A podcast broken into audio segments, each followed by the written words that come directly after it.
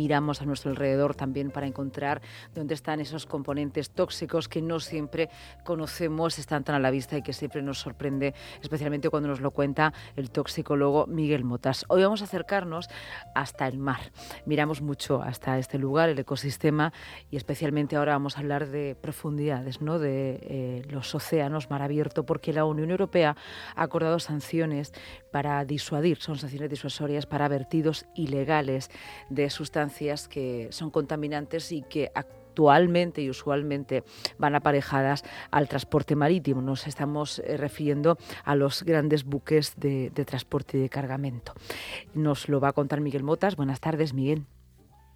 Hola, buenas tardes. Bienvenido. Pues eh, más allá de, de, las diferentes cláusulas de esta directiva europea, si quería conocer o queríamos conocer cuáles o qué tipo de vertidos ilegales tienen estos grandes buques de, de transporte.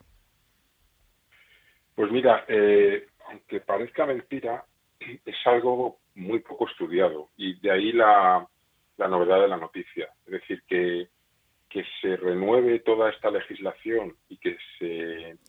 Intenten compenetrar todas las administraciones nacionales europeas para poner sanciones que de verdad sean efectivas, viene dado por el hecho de que, de que el 80% del transporte de las mercancías es por mar y sin embargo está muchísimo, muchísimo, infinitamente menos estudiado que el transporte por carretera o incluso que el transporte aéreo. La, las consecuencias me refiero ¿no? Uh -huh. de, de esta contaminación. Entonces, bueno, es una buena noticia porque además nos afecta especialmente a Europa. Eh, ¿Por qué digo esto? Europa es, eh, digamos, lo más estudiado. hay, hay, muchísimas lagunas de conocimiento en otros eh, continentes y es que las principales rutas de transporte marítimo pasan muy cerca de, de Europa y, y, somos los principalmente afectados por esta contaminación, principalmente en nuestras costas.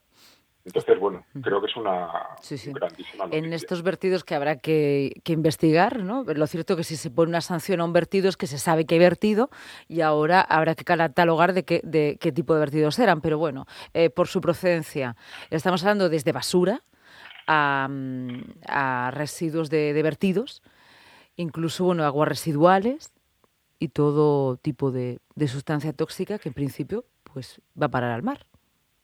Claro, es que todas estas aguas sucias que se llaman, hay mm. muchas que hay, hay un vacío legal, es una legislación pues bueno, un poco ya antigua, no actualizada y que deja vacíos de, de responsabilidad respecto a, a muchos eh, vertidos, ¿no? Incluso sustancias que son nocivas pero que están envasadas. Uh -huh. Se me ocurre lo que ha ocurrido hace poco con los peces, ¿no? Bueno, esto ha pasado, sí ha pasado, pero quién es el responsable, cuál es la multa. Entonces, claro, cuando ya hablas de aguas internacionales, legislación de cada uno de los países, pues aquí hacía falta, digamos, poner orden.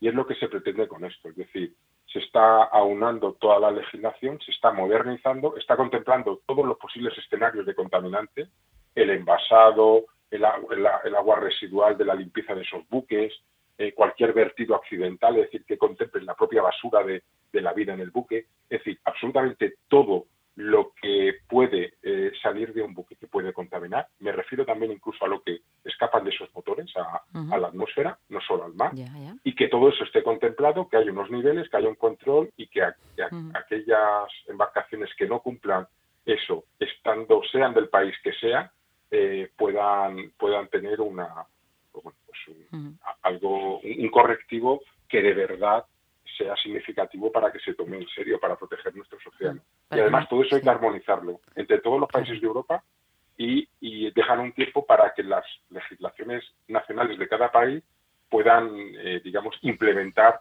esa directiva europea. Esta directiva es para el transporte marítimo, pero no he leído si incluye el transporte de personas en cuanto a ocio. Estaba pensando en los grandes cruceros. Bueno, pues eh, de momento esto no, no. pero yo creo que, que, que, es, que, es, un paso. O sea, esto lo que lo que hace sobre todo mm. es como como bueno pues igual que hablamos del transporte de mercancías. Sí. Y ya digo que es que bueno eh, te voy a dar unas cifras para que veas de la importancia que esto tiene y que ahora mismo no lo tenemos controlado. He dicho que es el 80% del transporte, viene a ser unos 10.000 millones de toneladas este transporte es el responsable del 13% del óxido de nitrógeno y el 12% del óxido de azufre que se libera a la atmósfera. Estos son gases invernaderos.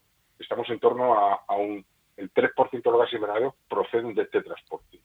Y haciendo cálculos que hace la Organización Mundial de la Salud, esto puede ser el responsable de 265.000 muertes prematuras eh, a nivel mundial.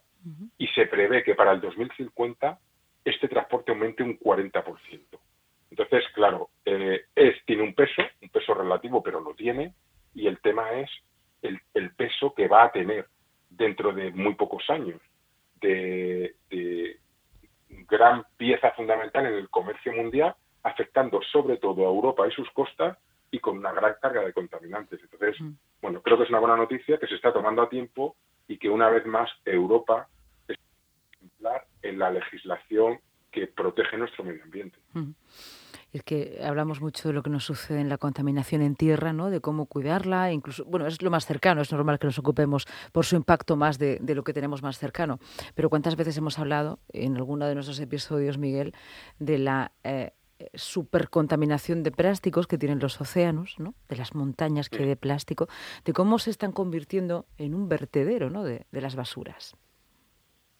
Sí, y lo que pasa con el mar es muy curioso, es como que eh, me recuerda un poco a Hacienda, ¿no? Hacienda somos todos, pues esto es algo así, ¿no? El mar, el mar es de todos, pero no es de nadie. Es decir, es de todos para, pero, pero ¿quién se responsabiliza de que no se contamine el mar? Al final queda un poco olvidado. Y también me recuerda a una canción de, Fito en el que todo lo que llega al mar, al final te lo, te lo va a escupir de nuevo. y, y, es, y es lo que ocurre. Es decir, todo eso que estamos vertiendo al mar, tarde o temprano, nos va a llegar, eh, eh cuando, nos bañemos, cuando mm. tengamos que utilizar sus recursos, esa contaminación está ahí y al final es, es, grande, son grandes los océanos, pero, pero es una superficie limitada y nosotros somos una especie mm. eh, eh, muy muy especialista, digamos, en, saturar todos los, mm. los, sistemas que nos sustentan. Somos a la vez frágiles y devoradores. ¿eh?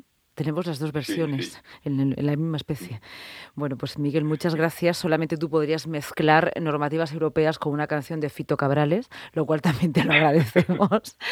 y la semana que viene seguimos porque seguro que nos das un giro así que también nos sorprende.